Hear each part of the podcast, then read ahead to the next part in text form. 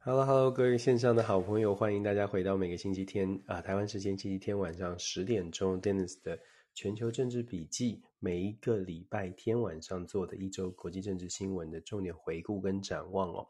这个礼拜呢，一样的，我们每个礼拜都要讲一样的事情，就是国际变局还是非常的多，尤其是乌俄冲突当中，大家可以看得很清楚。那当然，在台湾，其实最近。有一种感觉，我不知道大家有没有感觉，就是在台湾，因为现在疫情的关系，所以越来越多的朋友呢，他可能稍微关更关注身边的疫情，这是完全正常的现象。那关于疫情的部分呢，也希望大家真的是注意健康啦，勤洗手这些还是一样的，都是过去这两年的老话。但是现在因为呃，可能在台湾的疫情比较比较严峻一些哦，当然就说传染力的关系，所以看到的数字比较多。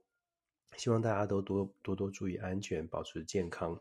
那我个人不会，呃，我个人觉得，呃，台湾没有什么太不会有，应该是说，我觉得台湾是 OK 的，就是大家心信心上面、心情上面保持平静一些哦。因为我觉得台湾大家的民众的自制力、自制力了，绝对是比我们在美国看到的这些呃情况来得好的很多。那我也跟大家分享过，在美国。已经两年多到现在为止，还是有很多我的学生，他他们坚持是相信这个新冠疫情呢，基本上它就是一个比较严重的感冒，然后民主党的炒作就是政治炒作。那不管怎么样，就跟大家讲说，在美国确实还有这样的说法。那我相信在台湾呢，比较多的朋友们会比较愿意的，比较从公卫啊，比较从科学的角度，好好的来注意自己的安全。所以我会觉得从这种。呃，从人民的自发性的这个保健的概念来看，我会觉得台湾是没有太大的问题的。当然了，要配合，就是当然希望大家配合政府的决策，政治人物也真的好好的把事情办好哦，这个是比较重要的。我觉得疫情的部分呢，嗯，大家注意身边的身边的这个呃，大家的这个健康。那国际政治的部分呢，我知道大家可能会受到这个疫情的影响，所以稍微稍微的可能没有那么关注。但是我还是要强调，国际不会因为台湾或者是不会任何因为任何国家遇到了什么状况就不再运作了。事实上，整个国际上面变局还是非常的多。我们。已经刚刚说了，乌俄的冲突没有结束。可是乌俄冲突、乌俄这个战争呢，它没有结束，代表的意思是说，各国的角力跟大家争资源啊、抢东西，其实还在继续当中。那这就是为什么我们要还是持续的跟大家来做分享。好，开场白讲太长了，赶快先说一下这个礼拜大概大概分享哪些新闻哦。第一个当然从乌俄冲突的部分继续去延伸下去，因为进入到第三个月了。那现在国际上面有一些新的变化，尤其是这个礼拜比较大的消息呢，是这个礼拜初期的时候，芬兰跟瑞典延续上个礼拜说的要加入要加入，那这个礼拜更进一步的，尤其是芬兰这个政治人物访问了美国之后，更进一步的去强调说芬兰要提出申请，而且真真的会加入北约的运作。它有它的意义存在，因为芬兰跟我们之前说过，芬兰跟其他的这个 NATO 的国家相比啊，芬兰其实军事实力蛮强的。芬兰跟瑞典都是，这个跟很多的小国比起来，芬兰的效果加入之后的效果差很多，而且最重要的是，芬兰跟俄罗斯是有边界，长达一千三百公里的边界，这个让俄罗斯是很紧张的。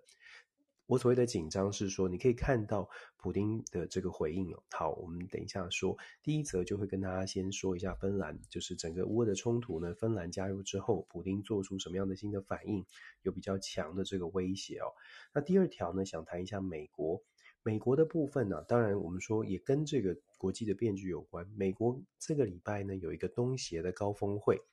这个之前就已经说了要东协东协峰会，大家都在想说，那这个东协峰会到底达成什么样的实质的实质的效果或意义呢？今天就跟大家来谈一下我我自己观察东协峰会。它有哪一些事情是很值得注意的？到底是真的还是假的？虚的还是实的？所以在第二条的第二个部分，我来谈一下东协峰会。那延续下去也会稍微谈一下美国现在的这个呃即将要办的美洲峰会。我特别想要把东协峰会跟美国也要办的美美洲峰会拿出来做一些比较，我跟这个对照，然后让让大家嗯，想一想，我们一起来学习，一起来想一想，现在是不是有一个呃新的这个美国外交政策的一个一个一个做法哦？那拜登想要做什么？所以美美国的美美洲峰会呢，是延续的东协峰会我们要谈的。再来，我们想谈一下这个啊、北韩的问题。北韩难得哦，不说难得，就是北韩很罕见的，真真的就是让大家知道他有疫情的担，他有疫情的烦恼。那有疫情的烦恼代表什么呢？我们可以想象。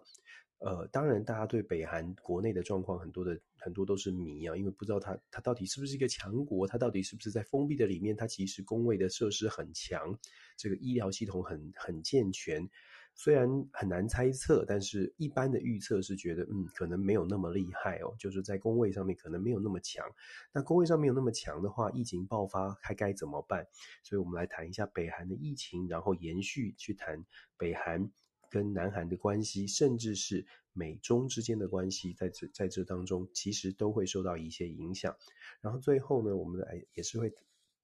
跟大家再带一下，就是整个的国际的周边的局势哦，譬如说。这个沙乌地阿拉伯在这个礼拜有一些呃跟东南亚国家有一些进一步的合作，跟泰国有一些进一步的合作。那沙乌地阿拉伯到底在玩什么？中东地区到底有什么样的新的变化？那当然啦，下个星期现在已经很快了，五月二十一号，每个礼拜听我们在讲的话，其实大家都知道，下个礼拜下个周末我们最重要的话题就会是澳洲的总澳洲的这个大选了。澳洲大选目前看起来执政的这个 Scott Morrison 的总总理呢，看起来没有很顺利哦，没有很顺利，所以会会造成什么样的影响？我们也可以稍微来谈一下。那呃，最后最后，我可能稍微带一下美国的整个国内的状况，还是跟大家做个分享哦。钱是物价是越来越贵，包括我自己生活上面遇到的一些状况，呃，这个石油越汽油越来越贵，然后甚至是买不到。这个部分也很罕见，然后再来呢，就说，呃，物价这么高涨的时代，美国的种族的争议其实也蛮大的。之前我们说堕胎的问题才刚吵完一个礼拜哦，还没吵完，还要继续。可是这个礼拜呢，就就在昨天，美国的 Buffalo 又发生了这个枪击枪击案，十个人死亡。听起来都很悲哀，但是它其实背后引发的问题，其实掩藏掩盖的问题，它背后的这个被动机啊，更令人担心。因为这已经基基本上根据警方的调查已经确定了，这个行凶者呢，他就是一个种族主义者。那我想谈一下种族主义在美国，在台湾可能。我们台在台湾其实没有真正的种族问题，虽然大家会说哎呀什么本省外省这种意识形态的这种争执哦，可是我们在台湾其实真的没有遇过所谓的种族，真的是完全不同不同种。这个文这个背景的血统血缘背景的这个完全的差异，这个冲突是非常严重的。在美国，只是呃大部分的时间，我们就尽可能的，就是呃政治人物也可尽可能的，就去去做一个协调哦。你可以看到这各种的政治动作。总之，我们在最后一个部分来谈一下这个部分哦。好，所以从第一条啊，第一个选择的新闻话题跟大家谈的是整个芬兰加入北约。芬兰加入北欧，中间我还会谈一个北爱尔兰，抱歉抱歉忘记了。对，北爱尔兰，我们等一下芬兰谈完谈北爱尔兰，为什么这么重要？好，好啦，上课了。第一条呢，我们来谈一下芬兰哦。芬兰出现什么状况？其实芬兰我们讲了两三个礼拜了。芬兰的状况是，本来芬兰是不愿意加入北约组织的，因为它是一个它保持一个中立。在四零年代的时候呢，这个分上个世纪啊，现在哇好快哦，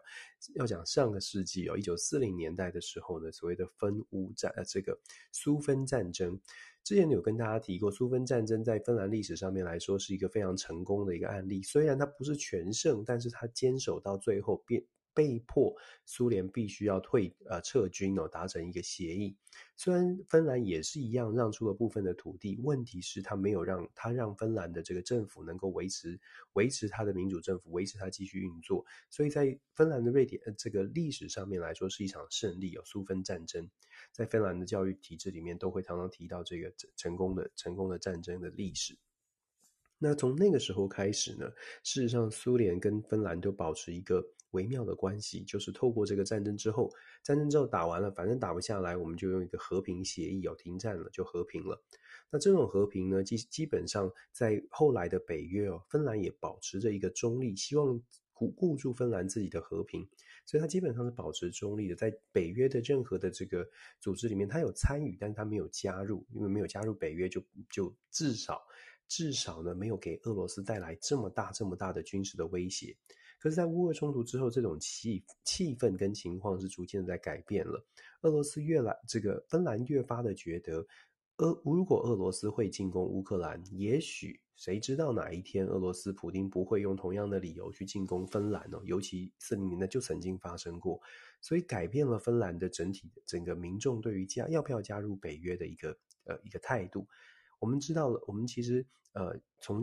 过去这段时间，我相信在台湾的朋友关注国际新闻，大概都知道加入北约的代表意思呢，是代表说，如果有任何一个国家被打击了，其他的国家就会真的用军事协军事的手段了，必须要用军事的手段来协防。这是这个 Article Five，也就是北约组织的这个第五条呢，特别写得非常清楚的，任何一个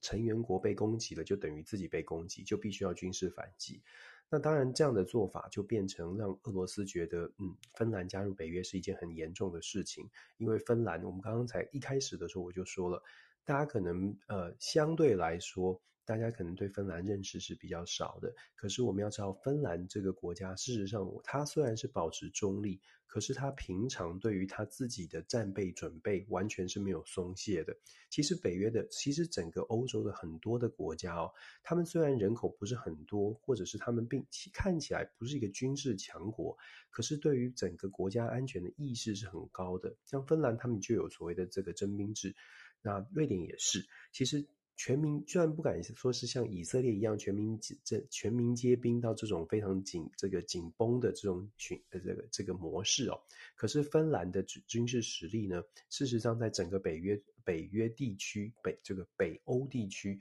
绝对是不弱的。我们特别为什么要讲它的军事实力不弱呢？就是因为它的军事实力不弱，所以它加入北约之后啊，对于北约其实还挺弱的军事实力来说，是一个很大很大的加分哦。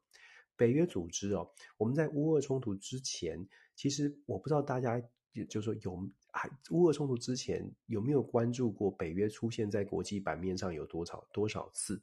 我的意思是说，其实，在乌俄冲突发生之前，北约已经进入到一个几乎要垮台、几乎要解散了。每一个国家都不愿意花钱在这个组织上，也不愿意真的拿出很大的这个什么什么样的这个资源呢，来做北约组织的任何的工作。主要的原因就是因为北约组织在当时大家认定说，哎，这个世界都可以用外交手段解决，我们何必在军备上面增加这么大的这个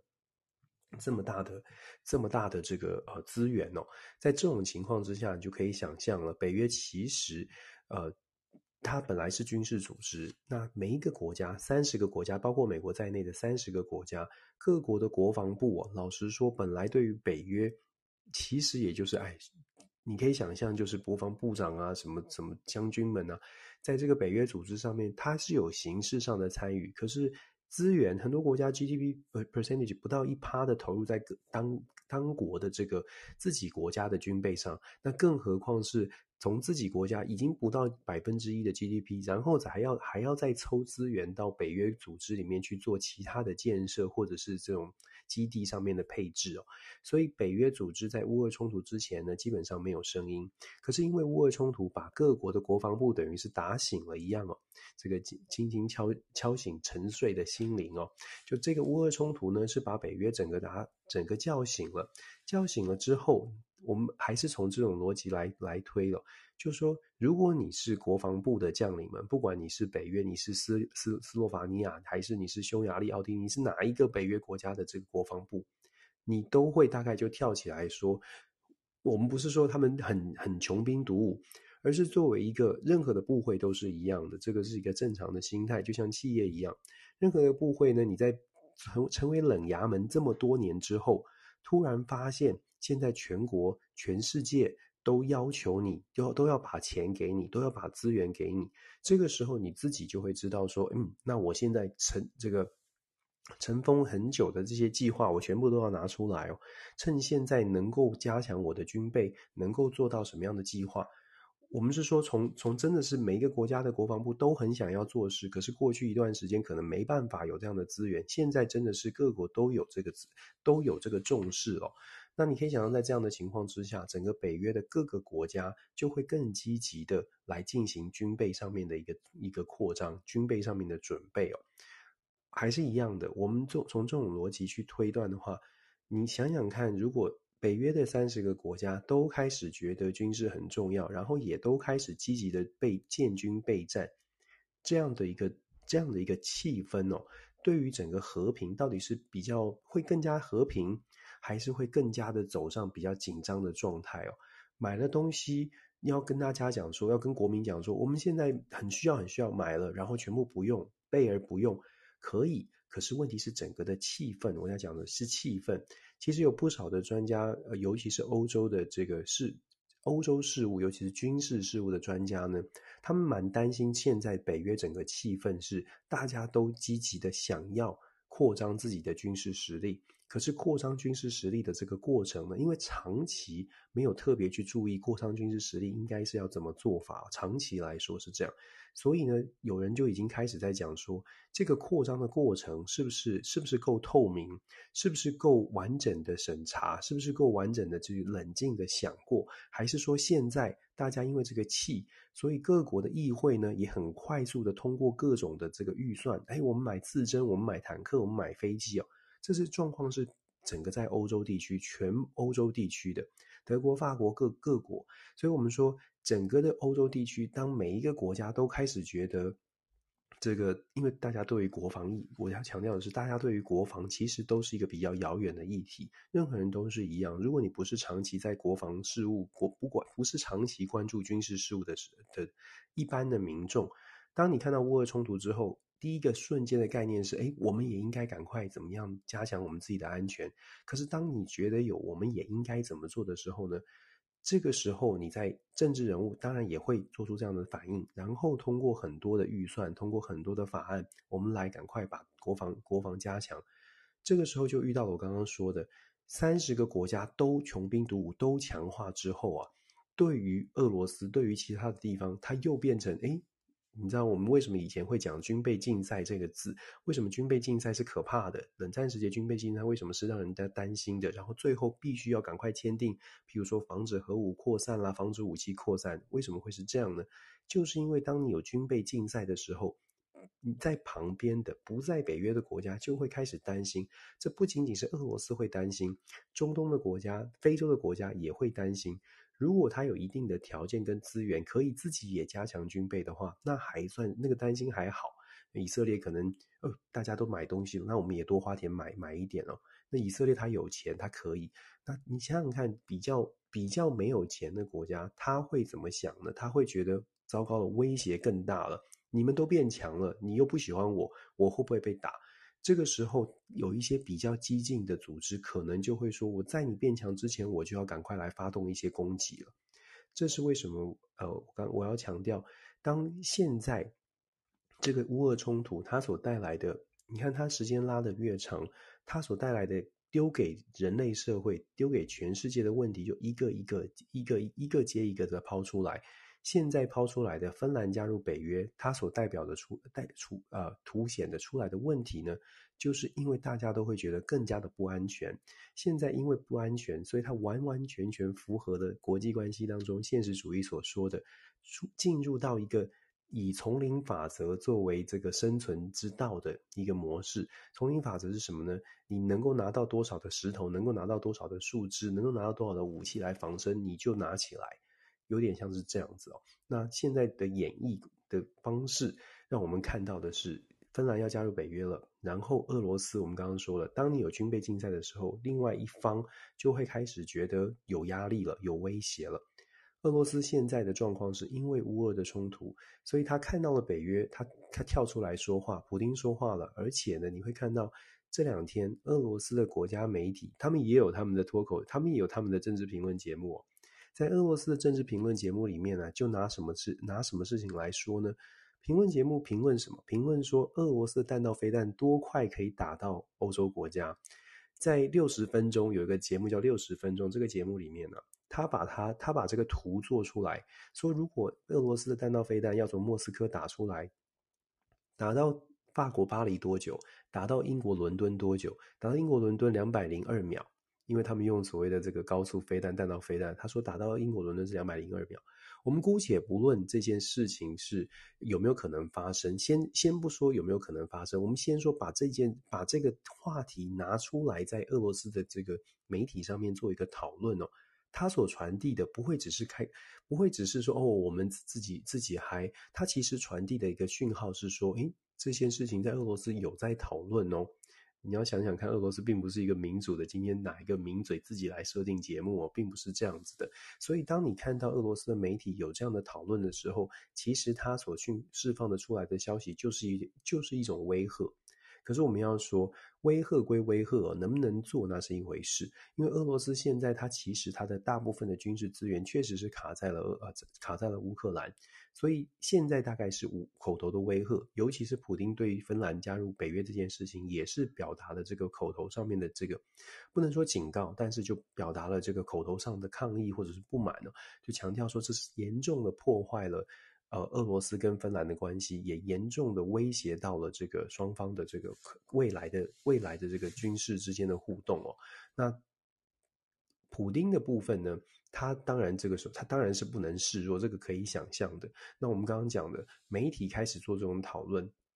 其实俄罗斯释放出来的讯号就是：你们不要把我逼急了，逼到逼我逼急了，我就算我就算会输，我也不会是。啊、呃，举双手投降哦！其实很多的讯号一直是传递是这样的，只是我们看我们的愿不愿意正呃愿不愿意就是全方位的去解读它，或者是我们是不是已经卡死在某一种视角了？我会这样讲，是因为当我们在像北约的这个秘书长特别去讲说，诶，芬兰加入啦，我们如虎添翼啦，嗯，这个俄罗斯快输快输了。蛮多的欧洲政治人物，包括英国的首相 Boris Johnson 也都讲说，俄罗斯快输了，因俄乌克兰一定会必一定必胜的。我们先说，不管这是政治语言还是真的，看从情报看起来会是这样的走法哦。要强调的是，如果真的，如果真的如同他们所说，俄罗斯已经即将要输了。那么，普丁所传递出来的讯号就是告诉你说，对，你们都对，你们可能会赢。可是我所传递出来的讯号，尤其现在哦，用核弹的这个消息越来越多，就会让人家很担心。而且，当普丁说芬兰加入之后呢，会一个很大的威胁，而且双方关系会破裂。我们想象一下，如果把他逼到墙角哦，他做出来的反应。你又不是完全把他压制住了，你把他逼到墙角之后，他做出来反应，不管他是攻击芬兰，还是真的用核子或者弹道飞弹攻击北约的任何一个国家，他确实他会输。我我们讲我们这样的预估吧。如果所有的北约组织呢都团结起来去攻击俄罗斯，那就第三次世界大战。好，就以最坏的情况来说，第三次世界大战真的发生了，俄罗斯会赢还是会输？看起来俄罗斯会输。可是问题是，俄罗斯也告诉你了，我不会赢。我就算不会赢，我也不会让你好过。我也会，我已经讯号传传出来了，我弹道飞弹会打你伦敦，会打你，会打你的这个巴黎哦。很很有趣也很奇怪的事情，就变成说，如果你把它想象成这么多国家集结起来打俄罗斯，它就变成一种不对称作战了。这个不对称作战，我们常常在台湾也在听。不对称作战的概念就是，如果你如果你真的是呃双方实力差太多的话呢，小的呢会用比较决绝的方式，比较比较决裂的方式来做这个奋力的一搏，让你让你在启动之前，你就要特别的小心，你要不要做这个启动的动作。好，我们退过退过来说，我刚刚说不对称作战的概念，如果套在这里，北约现在开始做出来的这种大的集结的动作，各国开始大大举的让自己的国防加强，其实其实是不是正在某种程度上朝着逼着俄罗斯要把他的不对称作战这个最后的一招，像那个小蜜蜂一样，即使我要我我知道我把那个毒刺屁股上面的毒刺刺进你的身体，我自己也糟糕了，可是我不得不这么做。我觉得北约是现在这个这样的动作呢，确实把整个国际国际上面的这个嗯紧张的气氛呢再往上带一些。当然啦，我们说国际政治哦，如果你只看点的话，你会觉得那个点也许它的处理方式是是有道理的。可是如果你可以看到全局的话呢，你就会发现有一些问题必须必须提提早去做一个处理。只不过很很无奈的事情是，我们在旁边看，很无奈的事情是，现在的国际组织整个国际体系现在是一个没有没有一个稳定力量的。没有了超级大国的这个影响力，我们说一超多强的体系不在，没有美国不再是过去那个扮演这个世界稳定基石的国家。再来呢，这个国际组织联合国，大家也都看到了，联合国大概就是。就是拜访一下，然后看看看看这个能够提出什么援人道援助，可是没有办法那种一锤定音的五个常任理事国，大家很明显的意见不同。在这种状况之下，我们看见的，我一直说国际变局变局，是因为真的我们看见的一个状况是，各国呢会慢慢的，真的是按照丛林法则哦，呃，赶快的先把自己的国家稳定下来。这种状况哦，看在小国的眼里，任何的小国其实都要特别特别的小心。怎么样可以确保自己不管风雨多飘摇，都能够站站定位、站稳站稳脚步？呃，这是为什么？为什么我们要推特别解释国际国际政治、国际关系哦？其实蛮蛮真的是蛮值得大家注意的。既然讲完，现在讲完芬兰，我们来谈一下。这个乌俄冲突还会持续的，还会会变成这个真的是持久战。你看，我们刚刚讲的都是国际政治角力了，都已经不是在战场上了。因为其实战场上的变化，老实说，包括你看啊、呃，各国的媒体哦，已经这个比重已经慢慢的，真的是从战场上面哪哪些哪个城镇又被夺了，或者是有哪哪些人又是什么受伤了，又又怎么样了，这个部分已经淡化了。从整个媒体的比重。可以看得出来，在战争本身，尤其是战争上面的战火这个部分小，重量重比重降低很多很多。那各国呢，其实他自己国内的新闻的比重也在提升。那乌俄冲突的这个呃报道的比例，就像我们所形容的，他越来越发的开始去重视说，那俄罗斯乌克兰它的对外的关系，各国如何想要来影响整个乌俄战争的这个最后的结果。总之，战争。打到最后，像现在，尤其是战争延续，完全不是在打仗战战争的问题了。战争士兵怎么样牺牲，士兵怎么样在打作战，还是持续的。可是那个重点会变成，就是外交的外交战略、国际关系的角力哦。所以其实大家应该看得越来越清楚。不过还是要强调，如果战场上面没有办法能够持续打的话呢，事实上外交也没有办法谈哦。所以这个就是。我我我我们一直的态度一直都是这样，就是对于人民来说，乌俄的人民，俄罗斯大概人民知道的、知道完全情况的人，可能甚甚确实是资讯是比较封闭一些。可是对于乌克兰的人民来说，他可能可以得到很多的消息，可是他又能怎么样呢？就是在国际的所有的国家都有各自的立场，针对乌俄的乌俄的冲突有各自的立场。作为乌克兰的人民，他有选择吗？我常常觉得，我们应该从这种角度来想哦。如果是将心比心、同理心，如果我今天，我其实我想过很多次，如果我今天在乌克兰，我能我能做什么选择？我可不可以要求我的总统泽连斯基说，能不能拜托你想办法停火了？我想回家，我想重建家园。我不管你们政治人物怎么吵，我不管你们怎么搞，我我我希望你们想到想到一个办法，让战争停下来，让我们好好的找到自己可以生存的一方天地。嗯，也许我这样子这种这种这种想法是很悲观，就是很很消极的。我们应该要更积极的说，诶，我们就要全全身心投入，我们一起来把俄罗斯坏蛋赶出去。当然会有这种想法，可是就像我说的。有选择吗？如果你是想要积极的想要把俄罗斯全部赶出乌克兰的，那作为一个个人，你能做什么？大概唯一能做最实际的就是参军，就是投入乌克兰的军队，然后去打俄罗斯。然后你打了之后，你就会发现打不完，就是这场战争就是一个僵局，因为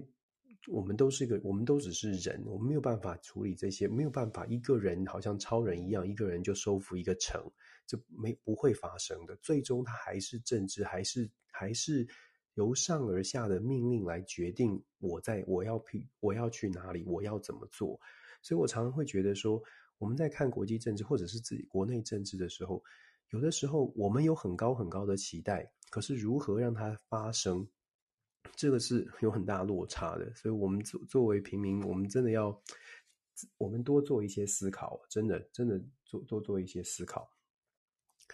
好，那谈完这个，就谈。这个礼拜哦，其实上个礼拜就已经知道了这个英英国的这个地方选举出炉了。那为什么特别在这个时候谈一下北爱尔，想要加谈一下北爱尔兰呢？因为其实北爱尔兰哦，它嗯长期以来都有一些的争议。所谓的争议是指，如果大家一样的打开地图来看，你会看到爱尔兰是在英国旁边的一大一大块的这个爱尔兰是国家哦，一大块的一一个大岛吧，可以形容成一个超级大岛。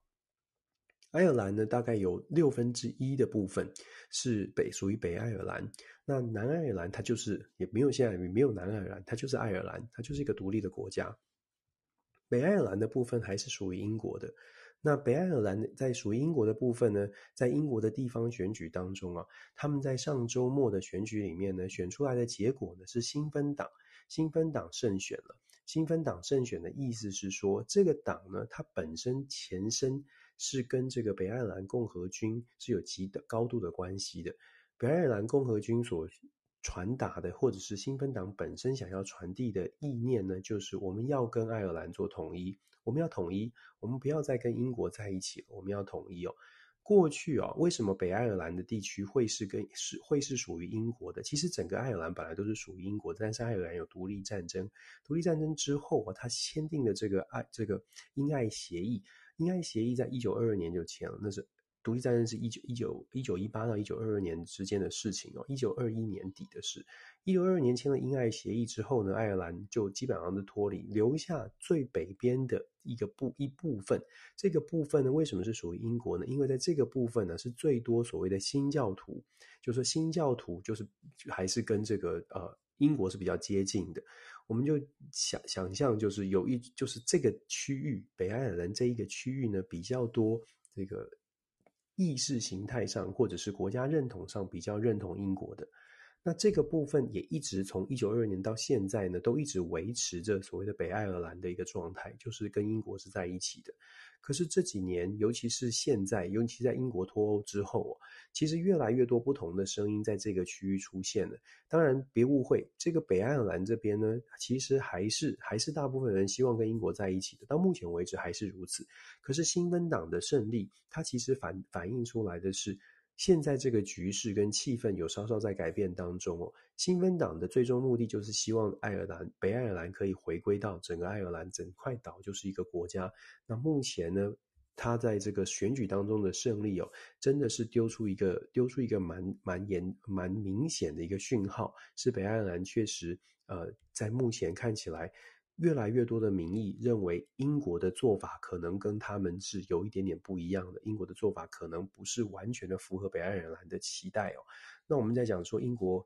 刚刚讲说英国脱欧嘛，英国脱欧在脱欧做出脱欧决定的时候呢，其实北爱尔兰是不满的，因为脱欧对于北爱尔兰来说不是不是一件好事哦。所以英国在脱欧之后，还特别必须要。必须要处理这个呃北爱尔兰的问题哦，就是针对这个英国脱欧呢，北爱尔兰的部分还有特别特别进行一些这个呃协议，这个叫做。英国脱欧协议的一部分呢，就是一个北爱尔兰的议定书。在北爱尔兰议定书里面有针对英国和北爱尔兰之间的关税啦、移民问题啊，尤其在脱欧之后如何处理，做一个特别的，等于是特别条款啊、在英国脱欧之后，那特别强调的是，北爱尔兰现在跟英国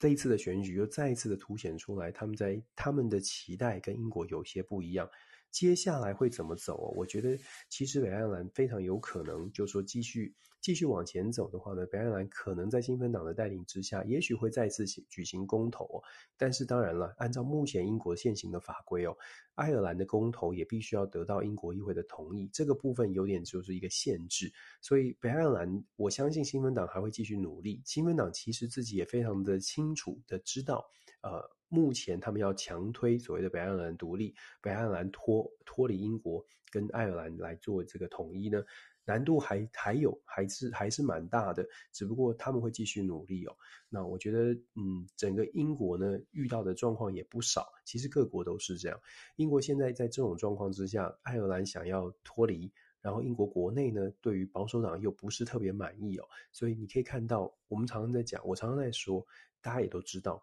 外交是内政的延伸。你看到内政有出现这个状况的时候，你看到他外交做出什么事情？你看到 Boris Johnson 在内部需要一些这个凝聚力的时候，内部需要遇到这个北爱尔兰也亲芬党领先，亲芬党这个呃胜选之后，其实保保守党呢非常的紧张哦，所以他的对外上面就特别的强势了。如果我如果听我每个礼拜分享的话，你看 Boris Johnson 的动作很明显，这个礼拜呢他又跟这个瑞典签了互不信，就是互相等于是协防的，呃英英国跟瑞典签了这个。相互协防的协议哦，这些都是很强势的动作哦。这些都是说，哎，我们英国要保护你，我们英国互互相保护。英国开始在军事上面展现了比较强势的作为。我上个礼拜才在说，你看，在 Boris Johnson 他在上任之后，内部遇到的这么多的什么派对门这些问题都还没解决，他对外部的态度就很，他对外部的强这个动作呢是越发的强势来做。等于是宣告给英国人民，诶，我们英国很强大，我们英国没问题哦，在保守党的带领之下，英国可以变成世界上又再次回到世界上很重要的重要的地位，因为我们的价值，我们的捍卫民主的这个态度呢，会被全世界所尊重。所以你看，波尔强森到到乌克兰去见泽伦斯基，最早到乌克兰见泽伦斯基，英国到印度，英国到东协，其实他展现的不仅仅是英国自己本身想要传递的，其实。其实真正反映出来的，我的解读是，真正反映出来的是内政上面呢，英国需要更多的强心针来处理保守党的这个状况哦。英国在二零二，可能在下一次大选之前呢，保守党都会跌跌撞撞的。如果如果 Boris Johnson 没有再出大的问题的话，我相信他在对外政策上面还是继续会表示的强势。那来。不能说是移转吧，至少说是以目前的状况来说，英国如果对外政策比较强势，稍稍可以让大家觉得，哎，这个物价高涨啦，或者是这个国内的纷争有问题，至少还有一顿，还有一些东西可以拿得出手。外交政策啊，其实对于政治人物来说是蛮重要的。大家可能很难理解，就是大家很难，可能没有没有想到这一点，或者是没有特别去关注外交政策。其实外交政策在不知不觉当中啊，变成了政治人物很容易，相对来说容易加分的一个领域。对全世界各国都是一样，尤其在国际变局当中，因为外交是一个非常非常这个嗯，你难以得到真相的领域。我这样讲很，我不知道怎么这个形容好不好。外交很难以得到真相的原因，是因为大部分的状况之下呢，第一，民众对于国际新闻的了解是有限的。很多人也不会知道非洲有哪些国家，欧洲哪些国家，尤其是在亚洲的国。那同样的，在欧洲国家也可能很不清楚亚洲发生什么事。所以，外交的这个理呃，外交的理解跟外交的知识，还有外交的国际新闻，全世界各国都一样，都一样是一般的民众有呃知识呃了解有限。在了解有限的情况之下呢，媒体扮演很重要的角色，或者是政治人物就扮演很重要的角色。你他们就变成知识的资讯的传播者，抱歉，他们是资讯的传播者，甚至是资讯的来源。那各个国家的外交政策更是如此。当政府告诉你说，我们跟我们跟哪一个国家的关系变得更好了之后，事实上，这是这是政治政这是政府的决 喉咙锁住了。这是政府的决策，这也是资讯的来源。那就是因为这样，所以外交呢，其实有可能它是外交，外交是内政的延伸。可是外交、国防啊这些议题，事实上也是政治人物呃很好很好可以加分的项目哦。我不会说是，我不会用比较负，我不想用比较负面的，譬如说是操弄啦，或者是或者是这个转移焦点。我比较想要让大家知道说。其实这个领域本来就是在各国都是一样，都是相对来说是属于嗯，属于政治人物可以可以加分的领域。那如果我们想要更知道、更知道自己国家的定位，或者我如果我们想要更清楚的，不要不要很容易的被影响，那么就是每一个大家啦，就是多关注国际新闻。其实我觉得这是对于国家来说 才是比较好的事情。这是为什么我们在做这件事。啊，做到我 喉咙没声音，怎么会这样？突然的耸起来。好啦，不管北爱尔兰呢，其实是告诉我们说，想要凸显，想要跟大家分享的，就是北爱尔兰会会有这样的选举结果，接下来也会影响到英国的内政。呃，因为英国的内政出现这种挑战，所以 Boris Johnson 他对于外交的政策恐怕会更加的强势哦。好，接下来讲到今天，我觉得最重要的一个消息，就是所谓的国际。呃，这个高峰会，美国连续办两个高峰会，第一个是现在这个高峰会，五月十二、十三号举行的美国跟东协的高峰会，接下来五月二十到二十四呢，事实上是美国拜登自己要到呃日本，还有韩国，甚至是跟透过这个日本亚洲行哦，要举行所谓的跨的四方会谈的会议。那这个当然很值得关注，非常值得关注。可是，呃，在美国呢，其实，在六月份拜登回来之后，从日本回，从东，呃，从亚洲回来之后，拜登还会举行一个美洲的高峰会。美洲高峰会是属于北美、中美跟南美哦，整个美国美洲地区的所有的国家的。我想谈这两件事情，先从东这个 US 跟 ASEAN，美国跟 ASEAN 的这个峰会来说起。美国跟 ASEAN 的峰会为什么很重要？我不知道大家有没有关注到 ASEAN 这几年的发展，可是东南亚国协 ASEAN 这几年呢、事实上它的这个重要性是越来越明显。我们不说别的，从人口跟经济的规模，其实就已经很值得重视了。人口数啊，阿斯 e 国家已经来到了六点八亿人口，那人口当然很多，那这个不加印度哦，六点八亿的人口，那。这个经济规模呢，三点二兆美元也是，而且是逐年每一年都在增加。所以其实呢，它从人口跟经济规模来看，它都变成本身就变成比较重要的地方。我们都还没谈到地缘政治，我们只是谈这个数字。其实大家都可以想象，阿强变得比较重要，变得比较重要。对于美国来说，它的重要性呢，有到底有没有被正视？阿这样国家其实对美国有很高的期待。阿塞 a 国家对美国很高很高的期待哦，这个期待是从什么时候开始呢？这个期待从二零一一年，当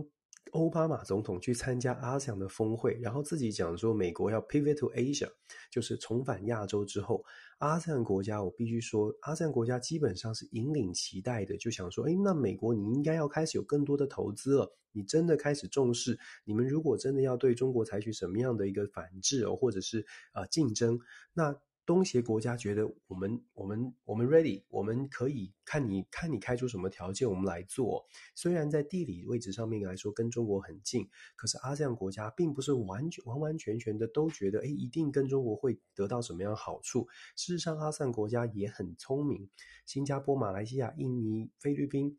甚至是越南，他们都知道。中国的一带一路政策呢，虽然有好处，但是也不会是全然的百分之百都是对他们好的，所以他们也很期待说有另外一个选择。我常常在讲说，为什么可口可乐跟百事可乐存共存是很重要，并存是很重要的，因为你有选择。在美国，你还有 Dr. Pepper，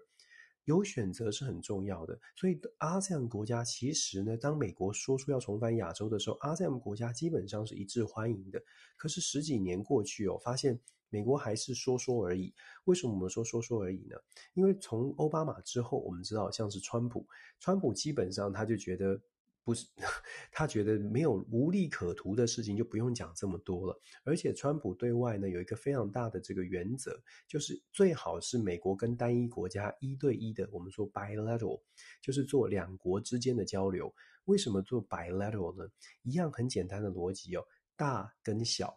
大跟小谈判呢，是最符合美国利益的。当你一一个国家跟美国来谈判的时候，美国可以是占上风的，美国可以占上手的。今天如果美国要跟你阿想十个国家一起来谈呢，事实上就会变成。一个一个大国面对上好多个小国的集结，这个力量也不比他比不比大国小到哪里去哦。所以对美国来说，他可能在谈判上面的那个那个占的那个上风的优势呢，就比较少一些。所以我们看到任何，这不只是美国了，其实为什么大国都喜欢做 bilateral 的谈谈判，是因为大国做双边谈判呢，其实对大国来说可以说是这个呃。呃，很很占上风的，你很少会看到大国跟小国谈判，然后完全说，哎，小国拿得利的，很少。当然也有，就是当小国非常的聪明，真的是智取哦，这个也是有曾经发生，可是绝大多数的时候，大国都很喜欢做 bilateral 的 talk，所以对，所以我们要大概是这个概念哦。那阿这样的国家呢，在这一次的峰会一样的抱持的，虽然虽然他们抱持着怀疑，因为川普时代嘛，抱持怀疑，但是呢，他们还是有所期待的。为什么有所期待呢？因为拜登政府至少做了几件事情，让他们觉得还还可以，还可以有一点想法，还可以有一点期待。首先呢，拜登常一直在挂在水水上说了好多次的，就是拜登的团队一直说好多次，就是 ASEAN Centrality，这个是啊，这个东协国家一直在呼吁的，一直在强调的。所谓的 ASEAN Centrality，就是说中东协中心论哦。东协中心不是说啊，他们觉得他们是世界的中心，是说东协国家这十国呢，希望他们的对外谈判，他们是团结一起的。他们希望对外谈判的时候，东协国家的这个啊、自主权，东协国家主导议题的这个权，呃，这个这个情况呢，不要随着要跟哪一些大国谈，我们就被牵着走。所以东协国家一直很在乎他们的自主权，尤其在议题设定上。东协国家啊，其实是经历了非常长、非常不容易的这个过程，才好不容易愿意走在一起哦。很多的朋友都在讲说，为什么东协国家像什么缅甸、柬埔寨这些国家，为什么这些国家出现状况的时候，好像东协都没有做出什么样的反应啊？我们之前一直在想说，东协一个最基本的，把这十个国家凑在一起呢，就是所谓的互不干涉的一个概念，绝不干涉彼此的内政，因为。这十个国家很清楚的知道，我们凑在一起是为了把经济规模做大，我们是希望能够做到一个基本上的大家互相帮助。可是我们说基本呢，要能够有基本的共识，就要很多的事情要睁一只眼闭一只眼。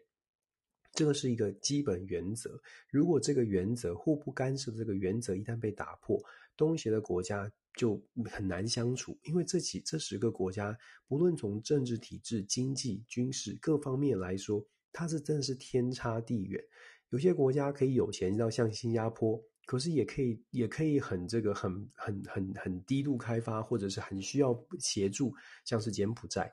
那缅甸也是哦。所以你可以看到，这十个国家之所以能够凑在一起，就是围绕的一个核心原则，就是你做什么，我尽可能的不要管你，我可以给你建议，我可以劝你，好啦，缅甸不要再这样了，但是我绝对不会介入。到目前为止都是这样，这也是为什么缅甸呃这个军政府军政政变这么久，翁山书记被抓了这么久，东协也只是发出谴责，然后东协的这个呃这个秘书长啊或者什么拜访呢？也真的就只是劝说，道德劝说，只能做到这样哦。因为更高的这个目标，最重要的目标，对东协来说是合作，争取经济利益。那从这种角度来看，我们再来看他们跟美国所谓的 ASEAN Centrality，就是我们说的，当大家当东协的十个国家都把自己各自的利益，就是凑在一起，大家都都端上台面说，我们就是要在一起，我们就我们这样子才有办法可以跟美国、跟欧盟平起平坐去做谈判。有这种概念在脑脑在脑海里面，想象一下他们跟美国谈判，他们当然会觉得，诶，当美国也在讲说我们的 A ASEAN Centrality 的时候，事实上它是一个尊重哦。所以对东协而言呢，当拜登政府说 ASEAN Centrality 是他们绝对一个重要的考量的时候，嗯，首先东协会觉得，诶，至少有尊重了。那所以我说，为什么这一次十二十三号还是值得期待？而且其实很重要的是呢，这个是一个，这是美国第一次。美国的总统啊，像奥巴马他们有参加过阿祥的峰会，可是这是美国第一次把这么多的国家通通都找来。虽然虽然不是十个国家都到，到了八个，这已经是历史上的第一次了。所以我说这个其实呢是很高的，这个很值得注意的一次，也是蛮有历史性的意义的一次哦。其实美国一直在强调啊，美国在讲讲说 ASEAN Centrality。这个要跟美国的 Free and Open 的 Indo-Pacific 的目标要做结合，这是美方的说法。那这个时候就会出现了一些我们刚刚讲的好处是呢，ASEAN Centrality 被谈了，对于东协国家来说感觉被尊重了。可是更进一步的去思考，当美国说什么要跟开开放的印太印太这个错这这个地区开放的印太地区去做一个原则上的结合的时候啊，呃，其实就会出现另外一个问题了。就是当美国觉得整个印太地区要开放的时候，东协国家会问哦，东协国家最想要什么？东协国家最想要的就是你北美洲的市场。所以当美国说东协要跟东协跟跟东协的接触要跟开放印太地区做结合的时候，东协国家会问的是：那你美国自由开放的美洲市场怎么说？自由开放的美洲市场愿不愿意对东协国家来开放？这个其实是东协国家来到美国非常非常想要知道的。他们也很想知道所谓的 IPEF，就是 Indo-Pacific Economic Framework 到底是什么意思哦。很可惜。拜登在这一次呢，没有利用这个十二十三号的这个东协峰会，告诉他们说，呃，这个 I 这个 IPEF 到底是什么东西哦？当然有可能在之后，就是在访问日本、韩国的时候说出来，可是那个意义就不一样了。对东协国家来说，你跟我说，跟你一个礼拜之后才跟日本、韩国做第一发的这个揭露哦，就像这个首映会是在哪里办哦，首签首次的签账会在哪里办那种感觉哦，就说会有一点。一一点点落差，这是第一个可以可以可以观察的事情，就是阿 s 为什么有期待，可是恐怕这次的峰会呢，又有一点让他们觉得好像没有那么的那么的开心哦。但是我说，美国表现出来的态度，态度是 OK 的，那要后续要观察的，就态度啊，历史意义确实是有，可是后续要观察的是更实质的东西。那东协其实。要的是实质，不是只是态度而已哦。这也是为什么我们在讲说为什么这么的重要。那我们说实，抱歉，大家听到这个纸的声音哦，是因为其实我每次都准备很多，所以希望希望大家见谅。现在这个收音的效果，我上次自己听收音的效果变好了，就变成身边的声音可能都会收进去，请大家多多见谅。我会尽可能的小心的动翻翻我的纸。阿这样的会议的重要性确实让大家觉得，让阿这样国家觉得有拉高了。可是就像我说的，会有后面的问题。这个后面的问题呢，解答其实就要靠美国端出什么样的政策牛肉。如果你有政策牛肉的话，问题都可以迎刃而解啊。有三件事情呢，拜登是是在做的，就说，呃，就像我刚刚讲的，拜登有尊重。有做历史性的意义，然后有把东协的概念呢纳入到美国的未来的这个未来的嗯未来的规划当中，所以这些是拜登有做的。可是做做不足的是什么呢？拜登在去年呢宣布了一点零二亿的这个美军的美金的援助，想要援助呃援助东协。这一次的峰会再次提出了一点五亿美金的一个一个计划。那我不知道大家听到这个数字。的第一个时间的感觉是什么？我很好奇，我们没有办法做互动。大家觉得这个一点零二亿去年跟今年的一点零一点五亿哦，大家的感受是什么？我就给大家一些数字哦，就用很现实，真的很现实。中国大陆呢，今年提出来十五亿要给东协，要做规划，经济合作的规划。美国就在这个月，拜登还在推动的是四百亿美金，就这个月的四百亿美金援助乌克兰。那更不用说之前了，总共已经援助了数百亿美金丢出去了啊！不要说丢出去，数百亿美金给乌克兰，我们就就用就以美国这个月正在谈的四百亿美金要给乌克兰，对比一点五亿要给东协，各位朋友想想看阿塞 ian 国家，你是阿塞 ian 国家，你心中的想法是什么？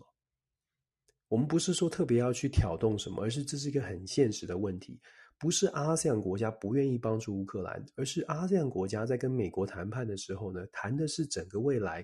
这个美国希望阿塞 a 在战略上面、经济上面跟美国更加紧密的合作。可是你听到他提出来一点五亿这个数字，我不知道大家心里是什么感觉。如果你是新加坡总呃总理，如果你是马来西亚的总理，如果你是任何东协国家的总理，你会不会有点觉得？哎呦，怎么这么少啊？一点五亿可以可以干嘛哈、啊？一点五亿是给我们十国，是给 ASEAN 全部啊？一点五亿要干嘛呢？那你你给乌克兰就这样就四百亿啊？给我们，我们飞来美国跟你聊了这么久，听你讲说 ASEAN Centrality 讲的我们都很高兴了，结果你给我们一点零一点五亿，老实说，这个就是一个呃说出来跟做出来呢。一个很大的落差，这是为什么会有那么多的这个呃，其实 ASEAN 的很多的专家学者，是东南亚的专家学者会觉得，真的还要再看看美国到底对对于这个 ASEAN 态度是真的还是假的？所谓的真的还是假的，是指如果你真的在乎 ASEAN，你真的觉得 ASEAN 国家会可以帮助你在印太战略当中围堵中国，扮演很重要的角色，那么你就必须玩真的真心要跟 ASEAN 国家来做交流。可是目前看起来。表面上确实有达到尊重的效果，也真的开会了。可是提出来的效果，提出来的东西很难说服，所以有几个部分我们可以谈。有刚刚我们说了，美国对阿塞有表达尊重，可是，在实际上面做得很弱，做得很弱呢，就很难说服，很难说服。他会出现什么状况呢？有三个担心哦，我觉得有三个担心可以跟大家说。三个担心是现在没有做的。第一个呢是。ASEAN 呢，其实是一个国际组织，就像欧盟一样。我们知道欧盟它有各国的这个常驻的代表，就像外交官一样，你要有一个，你要有一个，你要有大使啊，大使到欧盟，大使到这个联合国。各位知道吗？拜登上任到现在，ASEAN 的大使到目前为止还没有定案，也就是说到现在都是一个代理的，就是一个外交官代理，没有驻 ASEAN 的大使，这是第一大的一个一个一个警讯。对于 ASEAN 来说，他们会觉得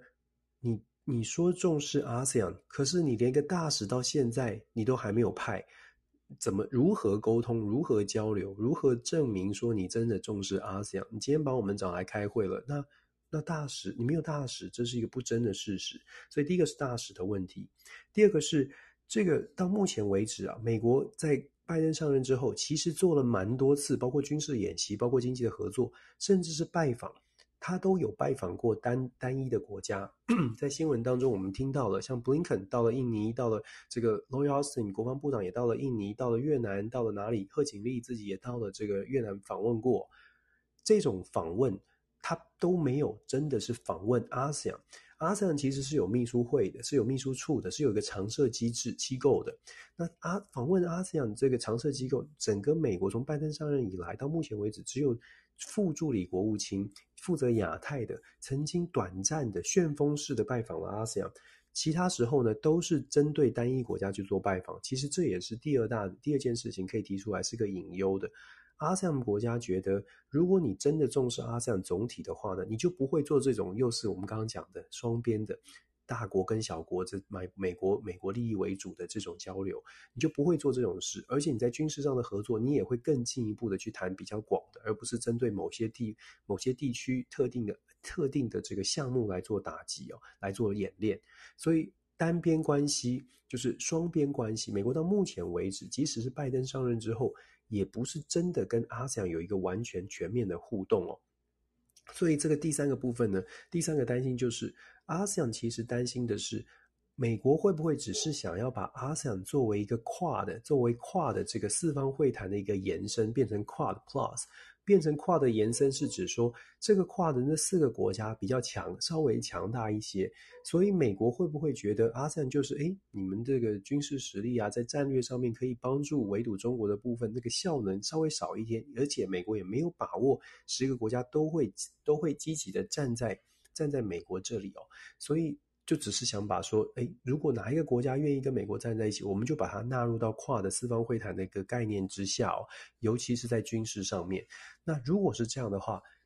阿塞就会更不愿意，会更不愿意去跟美国做合作。所以我们刚刚讲了，拜登有表达出诚意。可是落实上面呢，距离阿塞的期待恐怕还是有很大的差距哦。美国这个时候要做的事情真的很多啦，这也不能完全怪拜登，确实很多，资源也确实有限。可是在，在呃，我会觉得，就像我们刚刚讲的，很简单的一个一个案一个例子，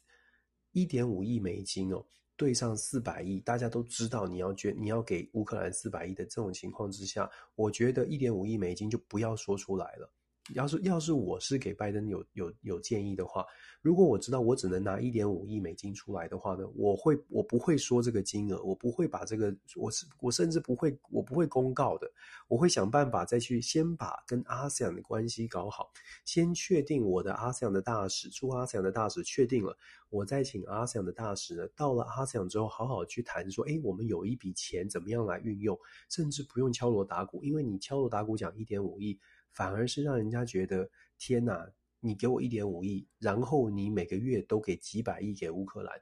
当然，我还是要强调，这不代表说，这不是我不是在我们不是要讲说乌克兰不值得美国提出更多的援助。可是重点是，阿塞安国家如果在整体的战略上，阿塞安国家是美国要积极拉拢的合作的盟友的话，这样的对待哦，老实说，它可能会有反效果，而且真的很明显的各国态度是。不好的、不舒服的。所以，美国跟阿斯的峰会呢，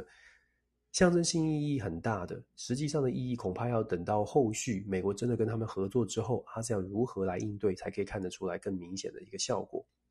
我刚刚讲我讲了那么多讲阿斯，其实我要讲的是，呃。基本上，美国对于这些合作的机制，他有想法，可是他的策略上面可能，嗯，我觉得还有有待加强之处。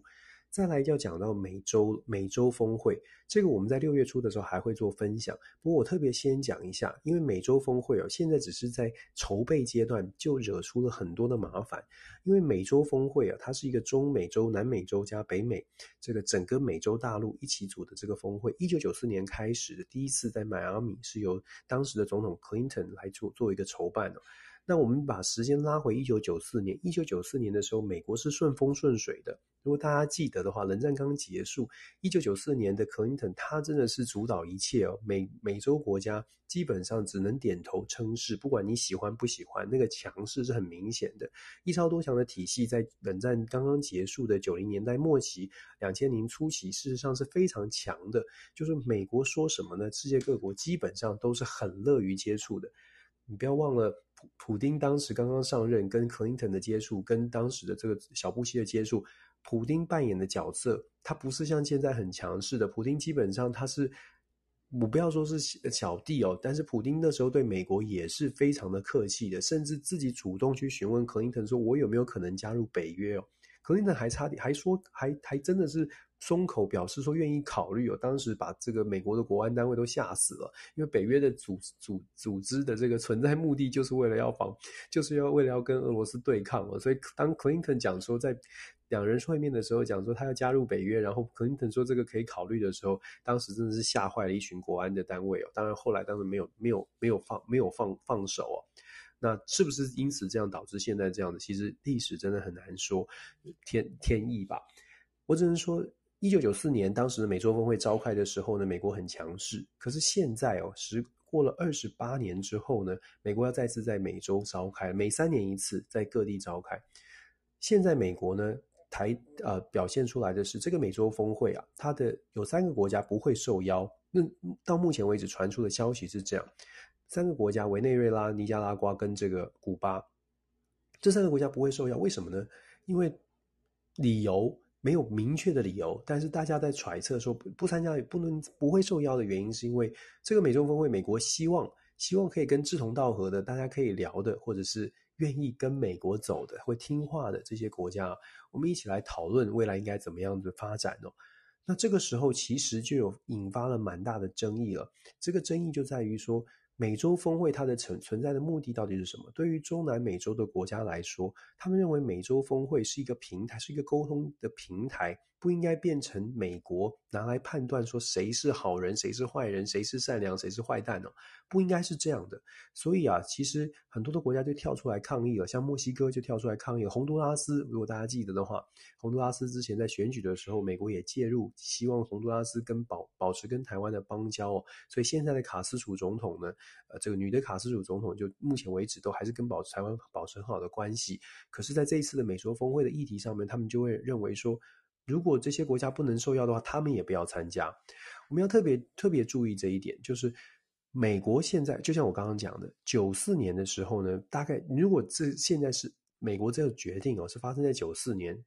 不会有人说我我我我我我来我要杯葛哦。但是现在不一样了，美洲国家会去杯葛，会认为说美国你不应该自己决定谁可以受邀，谁不受邀。这个这件事情，各国的反应，各国的杯葛。其实又再次的凸显了，现在大家并没有这么害怕美国。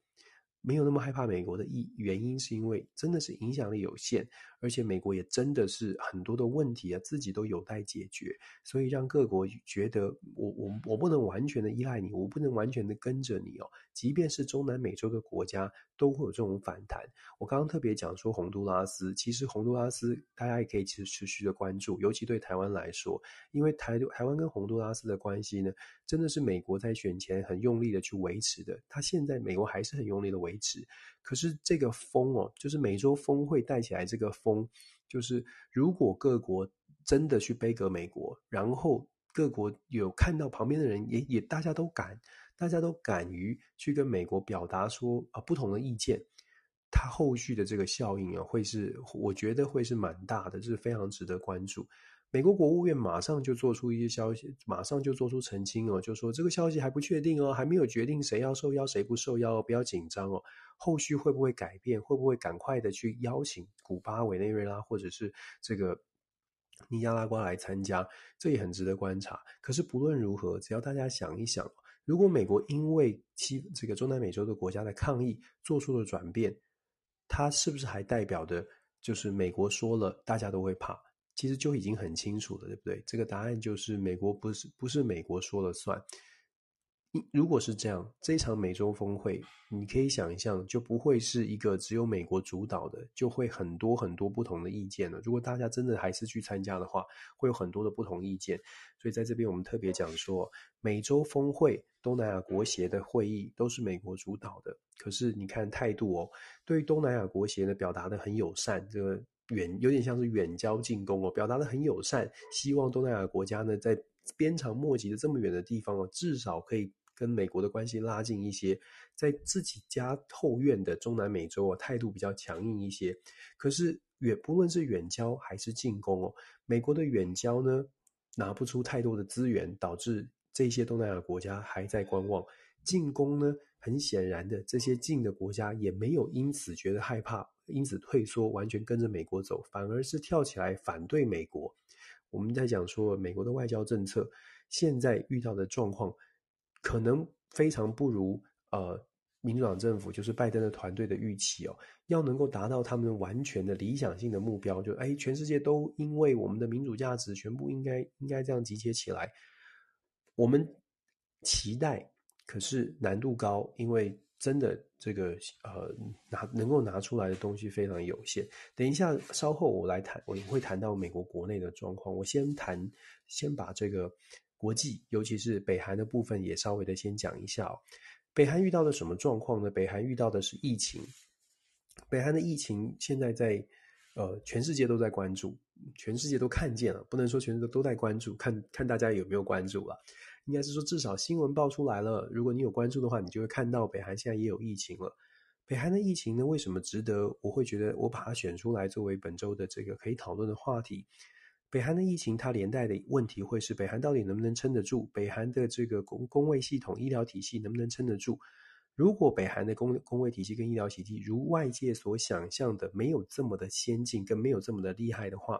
他会遇到一个挑战，就是金正恩必须要想的是，我要从哪里得到援助呢？哪里来到疫苗？哪里来到拿到拿到这个筛快筛？哪里得到药品？这些都是北韩的问题哦。尤其在经济封锁的情况之下，到美国经济，美国到现在仍然有这个经济制裁的情况之下，这种状况要如何来解决？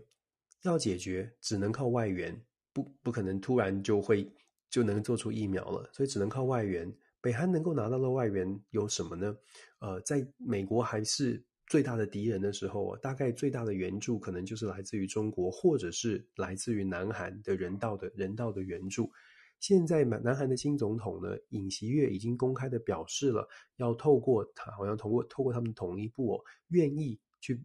给予这些援人道的援助，包括疫苗啦、药品啦等等。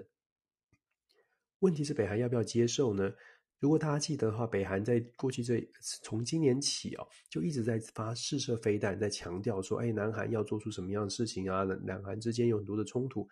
北韩的这个强势，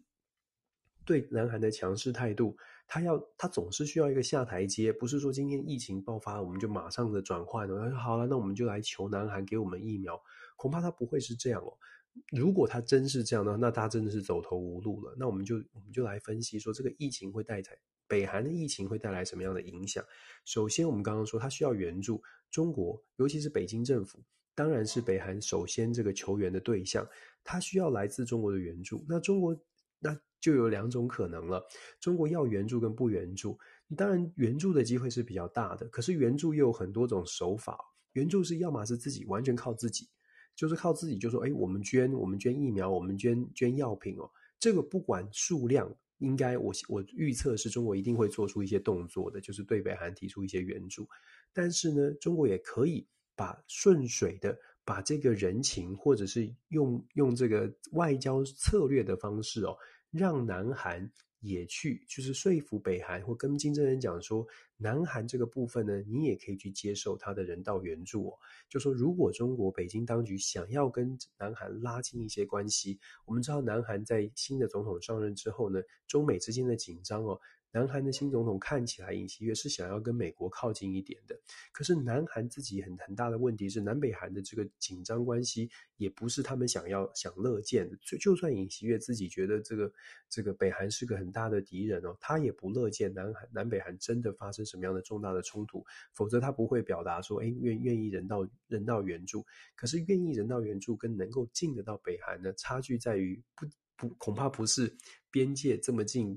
就可以送进去的问题是政治上面，你愿不愿意？北韩的金正恩愿不愿意松松绑？愿不愿意松开这个门，让南韩的人道援助进来？因为松开这个门，代表北韩愿意接受南韩的一点善意，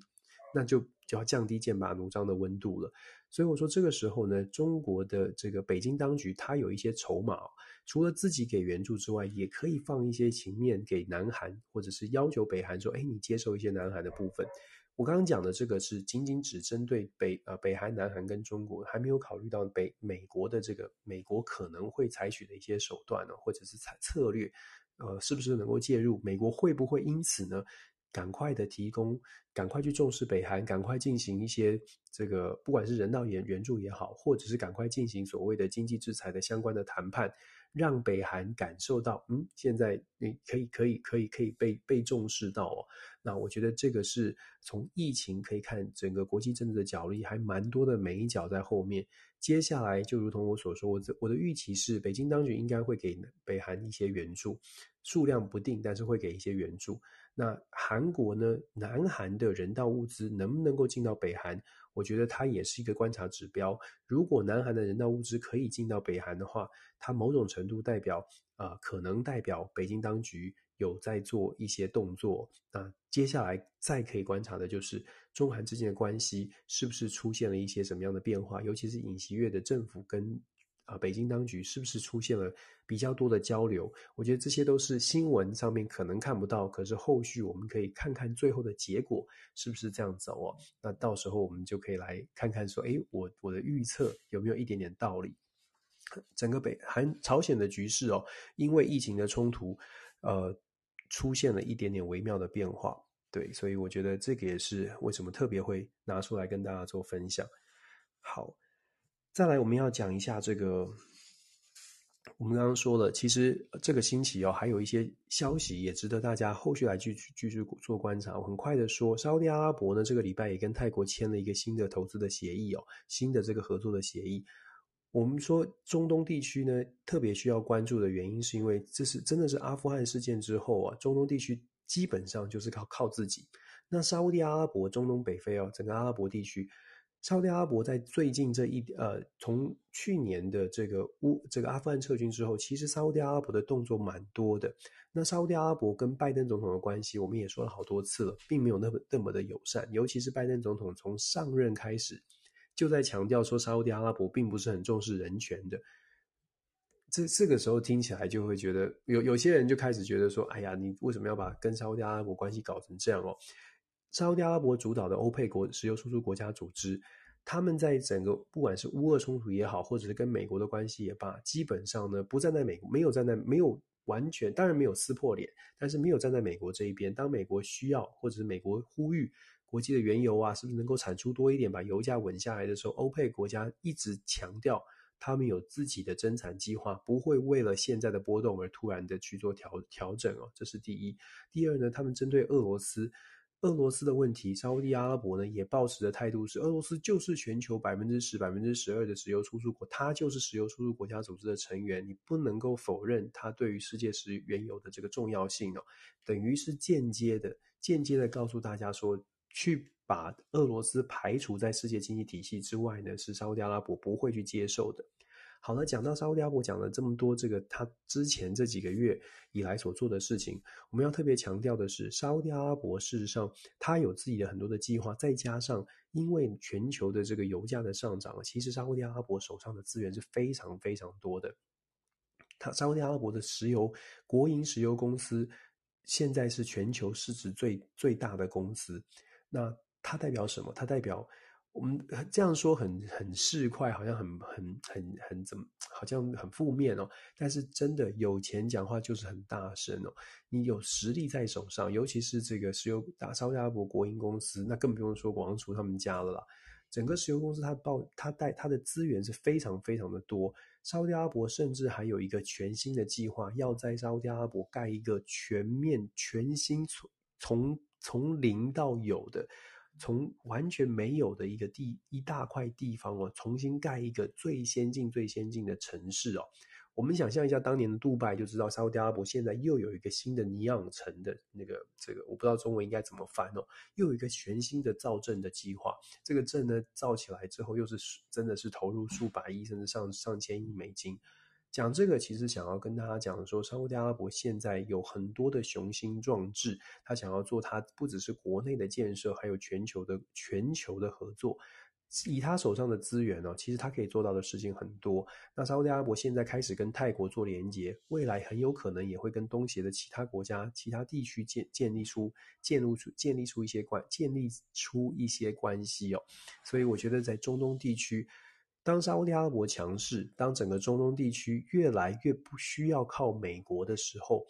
大家可以再次的去回想我所说的，这个世界不是一超多强体系之后会是一个什么样的状况？大家比什么在这个国际的体系当中生存？多极体系里面的生存，在全球再次稳定下来之前，就是比钱比资源。就是看谁有这个能耐，可以抢到最多的东西。现在沙乌地阿拉伯开始做的事情，就是告诉全世界。他们已经开始在做全球的布局，要从要在在劳力市场上面找到可能是来自东南亚的劳工，要在全球的资源上面呢做出一些分配，甚至是在他们自己的优势，现在是石油，可是利利用他们现有的石油优势去发展绿能，他所建的尼昂城全部要是环保的城市，所全部都是要使用再生能源哦。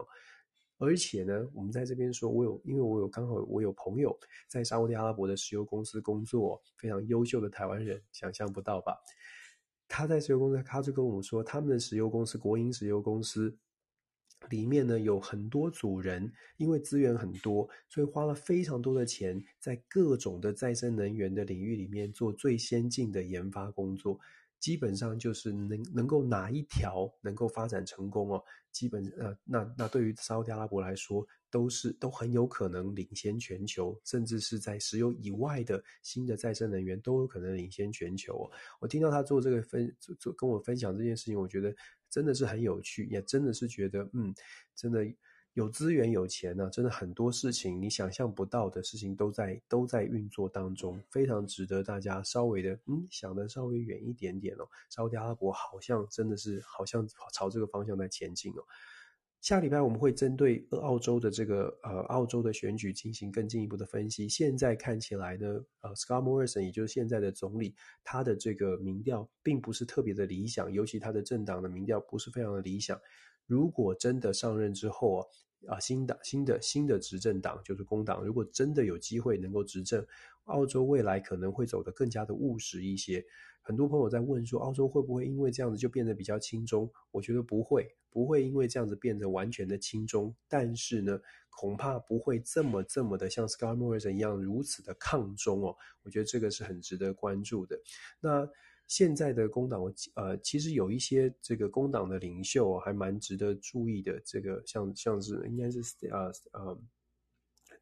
呃王王，我不知道他的这个中文名字。有一个女女性的，未来如果真的是工党上任之后，会成为应该会成为那个呃澳洲的这个国防部长的这个人选呢，华裔的，我觉得大家可以稍微关注一下他的言论哦，不管他在辩论上还是他在这个政策论述上。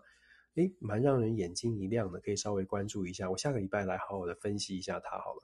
好，我们很快的最后来来谈一下美国的问题哦。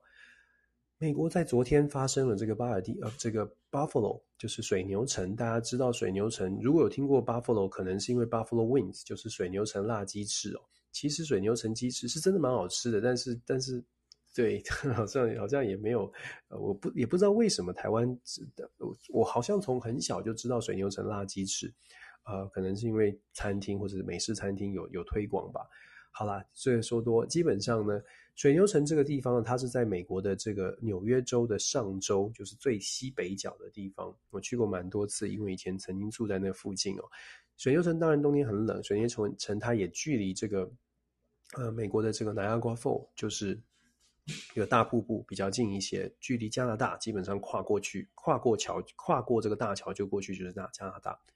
水牛城这个地方昨天发生一个枪击案，这个枪击案呢是。跟种族有关的这十个人死亡都是基本上都是非裔美国人。那白人十八岁的白人呢，做了做了这样的一个大型的这个攻击的攻击的这个行行为哦。那现在调查出来看起来呢，他的这个论述就是他认为是白人必须白人必须要崛起哦。那这个种族问题再次会被拿出来严严格的这个严加的检视跟讨论。我选这个问题作为今天的结尾，主要其实在谈的，就是说，在美国呢，它国内的很多的问题，其实最近应该会，我们会看到越来越、越来越多、越来越多、越来越被浮上台面来讨论的原因，是因为其中选举要到了，这个又是一个老老调重弹的事情。其中选举到到了，你会发现很多的议题就会被拿出来，再加上一些事件的发生，就再次的会被强化。各个政党的政治人物呢，也会因为这样子看，呃，怎么样能够找到自己的论述点。那这一次这个族族群的事件呢，再次的凸显，其实美国到现在为止，所以就算拜登总统上台之后，不断的去把各个族裔安插在政府的部门担任重要的职务，他也没有办法去满足基层对于族群族群这个啊冲突的需要的答案哦。白人呢，基本上觉得他们呃受到压迫了，这听起来很奇怪，对不对？可是我们必须说，你从人口结构来看啊，八零年代的白人大概在美国的比例，北美国整人总总体人口的比例还在七成以上哦，百分之七十五、百分之七十七，如果没有记错数据。八零年代的时候是这样，三四十年过去之后呢，白人的比例大幅的下降，现在大概在百分之六十左右，甚至有预测呢，按照这种投这种速度，包括了 Latino，就是拉丁裔美国人，呃，非裔美国人，呃，然后然后亚裔美国人，各个族群的，然后再加上外来人口的移入，各个族群的比例呢，它的重新洗牌之后。白人很可能在接下来十年之后啊，降到大概剩下百分之五十多一点点，甚至有被翻翻船超车的可能。这个听起来没有觉，大家大家可能没有什么特别的感觉哦。那可是呢，对于美国白人来说，他们的危机感是重的，尤其是在相对保守的地方，有啊乡村地区更是如此。我们刚刚讲说纽约州哦。水牛城听起来好像是个城市，然后好像纽约州，好像大家印象会投射在纽约。其实纽约非常的大，水牛城呢，在美国纽约的西北部，距离纽约市恐怕是好几个小时的车程哦，呃，应该至少要五六个小时，因为我以前住的地方就是就是在纽约的上州。事实上，纽约的上州绝大多数的乡村地区都是非常非常的这个共和党，非常非常的保守。虽然它在纽约，虽然叫做纽约纽约州，可是距离纽约市，大家想象那个多元的纽约市，其实是非常不一样的。巴佛罗也是一个非常保守的地方，所谓的保守就是白人的概念是很强的。那像这样的地方非常的多，在美国非常的多。那美国国内呢，因为这种种族的问题，白人他。很多在很多地方呢，白人他感受到的感受到的压力是来自于他的社区通通移居来移居进来了非常多跟他肤色不一样的，对他的文化可能不了解的。那一样的，我说在台湾的时候可能很难理解，是因为我们在台湾大部分的人哦，我们就是。长相很类似，我们没有真正出现所谓的族群的差距，甚至我们讲的话都是通的。然后我们也没有在台湾相处，大家都是一样的，就是讲台湾台湾的这个语言哦，不管是台语也好，甚至是我们我们所说的这个国语，都是其实也是在地化的。我们也不是很明显的不是什么北京腔，所以你可以听感感觉得出来是，诶，这就是台湾台湾的一群人。我们没有真正的在美国，像是有什么黑人、白人、拉丁美裔怎么样，看起来就是不一样的。白人的社区呢，我自己做的包括一些田野，就是政政治心理的一些研究，真的去做一些访问，你会发现，美国的白人，尤其是在乡村的白人，他觉得我的社区里面搬来了印度人，我的社区里面搬来的华人，我的社区里面搬来了非裔美国人。对他来说是有压力的，虽然还是大家笑笑的相处，但是对他来说是有压力的。其实我自己有曾经试着套入那个情境哦，我们就想象现在线上的听的朋友们哦，大家想象，如果你的社区大楼里面突然突然之间某种原因，诶，我们台湾变成完比较开放的这个政策，突然之间你的社区大楼里面，你看到你开门看到的都不是。都不是跟我们比较类似的长相，可能是呃黑人啦，可能是印度裔啦，可能是可能是这个东南亚裔的，大家的感受是什么？刚刚开始的时候可能会觉得，诶，不错啊，多元文化、多元的交流很不错。可是时间稍微拉得久一点点呢，文化之间的差异，各个民族、各个种族之间的不同的生活的形态，其实就会开始出现一些摩擦。这个摩擦当然随着时间、随着交往也会慢慢的磨平，可是大部分的状况呢，很多的情况是不会有真正的深入的交流。美国的族群问题也是这样哦，大部分的情况是很多的地方，它有白人聚集的地方、黑人聚集的地方，各个族裔有自己聚集的地方。虽然说我们都知道交流很好，可是。大家有没有发现，很多时候交流是跟着你的教育程度，跟着你的这个生活圈是有关系的。当你的生活圈是分开的，当你的教育程度又没有那么的高，没没有那么的重视的时候，你要让大家全部都说：“哎，我们来拥抱不同的族裔”，其实是很难发生的。在美国，其实现在就美国现在就遇到了这种状况哦。那我们其实之之前有跟大家分享过，在美国。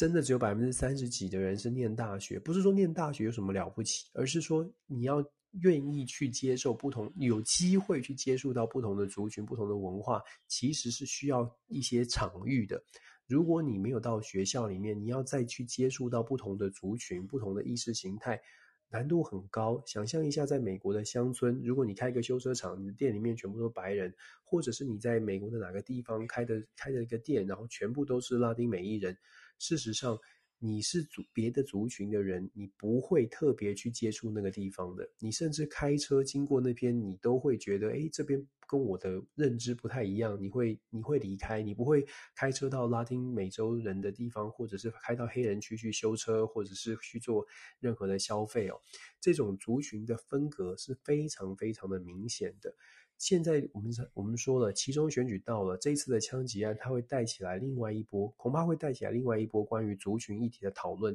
然后就会对美国的民主党的拜登政府呢带来一些压力，因为拜登总统上任的时候一直强调的就是族群融合，族群融合，但是两年多过，将近两年了，事实上没有办法看到太明显的这个改变哦。老实说了，这也不能完全的怪拜登总统，因为任何政党上台之后呢，要能够赶快的马上改变美国的族群问题都很不容易。所以，我们从这边只是讲出来一点，就是美国呢，这个枪击事件凸凸显了第一，枪支的问题也没有改善；第二呢，是种族的问题还是很严重；第三呢，我们刚刚讲了，其实通货膨胀、物价的压力也越来越明显了。我昨天去加油。德州的油已经到四点多，呃，四点一九吧，四点一九一 gallon。我不知道线上的听友是说来自哪里，有没有美国的这个生活经验呢？一个 gallon 大概是三点七呃公升，三点七三点八公升吧，大家可以换算一下，一比三十的话，现在大概美国是一百四十块一公一加仑，你把它除以三点七。我不知道跟台湾的油价相比之后是什么样子，但是美国我可以跟大家说，美国在疫情过程当中，我们曾经加过一加仑只要一块钱，所以这个变化在一年多以来的这个变化是非常明显的。而这个状况呢，高通膨、高物价这个状况，不仅仅是打击到这个一般的民，就是。都市区在乡村地方，其实打击是更加的严重的，因为美国很大。呃，其实纽约市纽约呃这个 New York Times 吧，我如果没记错的话，New York Times 这个礼拜报了一个新闻，也非常值得大家看一看。报了一个新闻是说，在德州，在南方州的一些中部的这个小中小型的城市哦，他们可能买东西都缺货，然后买不到东西，因为物价太高，油价太高。货物的价格，货物运输的价格，卡车运输的价格变得太高了，所以有一些中中型的甚至小型的城市呢，要运东西到那边的价格太大，导致很多的厂商不愿意把就是不愿意花这么大的这个运费把产品运到那里哦。所以在很多的中型的城市，它在货物上面的这个流通呢，就变得相对来说没有那么流通。我们点出这些问题哦，其实族群、枪支、物价、物流这些问题，在美国现在正在发生当中。当然，疫情的部分。确诊数字还有，可是真没人在，真的至少在我在的这个南方州，没有什么人在关注疫情的，因为疫情对美国人来说大概就是就是就是旁边了，就放到非常非常的后面了。可是疫情放到非常非常后面哦，它也对于民主党的拜登政府来说是一个打击，因为拜登政府之前上台的一个强项是因为疫情的控制，可是我们刚刚讲的这些状况，枪支、种族、物价。这些呢，都是在拜登上台之后，大家有对他有期待的。可是看起来没办法有做有什么样的没办法呃没没有改善，导致现在呢，为什么呃民主党的支持度是没有那么高？外交上面的议题啊，像包括像是乌克兰的援助计划啊等等哦，它确实是会在媒体上面表呃有有有露出，也确实会让人家稍微看一下，哎，乌克兰现在又捐钱了。可是其实现在这个时间。对于美国人民来说，乌克兰的事件真的被排在非常后面，甚至呢，这个礼拜，Ron Paul，Kentucky 州的参议员在国会公开的去阻挡这个对乌克兰的下一波的四百亿的援助哦。他的论述，他的论述是什么？他的论述是，如果美国国内都遇到这么多问题，四百亿耶，四百亿，我们是不是要稍微的更谨慎的来处理？更何况美国之前给的乌克兰的这几百亿、几百亿这样给呢？给到乌克兰之后，真的没有办法去做任何的查核的。如果按照美国的这种财务的机制哦，你花什么钱都知道你要花在哪里。可是给乌克兰这个援助是几百亿丢出，给几百亿给出去之后呢，你没有办法去查核说你买你到底你到底多少钱是给了谁，援助了谁？你只知道这笔钱给他们之后呢，好像是帮助到了乌克兰，但是怎么帮，没有人知道。这种声音哦，他是开第一枪。可是大家可以去观察，接下来美国国内，尤其是期中选举越来越近，如果物价没有办法压下来，通膨没有办法解决的话，事实上你会发现，这个呃，可能类似这样的说法，到底要不要去援助别人的说法呢，也会开始出现哦。所以其实拜登总统在外交政策上也是在跟时间赛跑，国内的部分如果继续没有办法处理，外交上面能够拿出手的就越来越多。长期来说，经济的问题也很复杂。通货膨胀现在大家在谈，可是其实你再更深一步去讲说，通货膨胀之后代表带来的通货紧缩，也就大家都再也不敢买东西了，恐怕也是一个很大的问题哦。林林总总说了这么多呢，想要强调的是，其实各国都有自己的状况、自己的问题，然后外在的环境呢也是变动很多。这种时候呢，我们能够做到的事情是，当然。健康当然很重要，大家的疫情疫情当当下呢，要把自己的健康顾好，同时啊，增加健康上面的身体的免疫力之外，恐怕也要增加的是整个对于国际事务、国际变局的免疫能力哦。要增加免疫能力呢，就要。就要来这个呃听多听听多看看国际新闻哦，各个领域的各个角度的国际面向、国际新闻的面向都很值得大家来思考一下。我一直都是保持这种态度，我觉得不管在什么时候，我们都知我们都要知道外面的风吹草动，在不在乎这些事情是一回事。知不知道，那又是另外一回事。我们希望所有的朋友都变成 informed informed global citizen 哦，这个是这个是嗯我的一个我的一个理念吧。希望这种事情啊、希望这样的消息这样的方式呢，啊、呃，大家可以一起来跟大家一起来学习。对，这是我每个礼拜每个礼拜的这个使命。好的，对。今天呃，很感谢大家在线上的陪伴。我我又说了很久，而且我每次都说到这个口这个口干舌燥的，喉咙都没声音。不过还是一样的，很感真的很感谢有这个机会可以跟大家分享，然后大家愿意听，然后给我很多的正能量，给我很多的这个呃正向的回馈。如果有任何的帮助呢，那是我的荣幸。所以我也很希望透过这种方式，跟线上的所有的听友，还有听到我声音的朋友呢，我们。交个朋友，就听听看这个这个遥远这个目前在美国这个教 政治的这个 Dennis 老师每个礼拜跟大家说的一些话哦，呃，希望对大家有帮助。好了，祝福大家，希望在新的一个礼拜呢，大家一样的保持健康，希望台湾的疫情可以赶早日的过去。不管外面的新闻说有多么的令人担心，我觉得我们就把我们自己的免疫能力提升，然后我们该做的小心的准备就做好。那当然，真的很希望政治人物们加加油，然后我们台台湾呢团结起来，大家面对任何的挑战哦，疫情不会打垮我们了，真的。我觉得不团结才会打垮我们，这是我一直一直都说的话。希望大家，我们我们一起加油吧！希望大家都更好。谢谢大家。我们下个星期呢，同一个时间还是继续跟大家分享下个礼拜的国际新闻。如同我所说的，澳洲的大选我们会特别的关注哦，选后的结果。整个印太，尤其是五月二十号、二十四号的这个印太的会议也非常的重要，我会做更进一步的分析。谢谢大家。那我们这个周这周的这个国际新闻 DJ Talk 就 啊，不是 DJ Talk，国际新闻的一周的重点回顾跟展望就说到这里了。下个礼拜要继续关注 DJ Talk。好，谢谢大家，晚安，拜拜。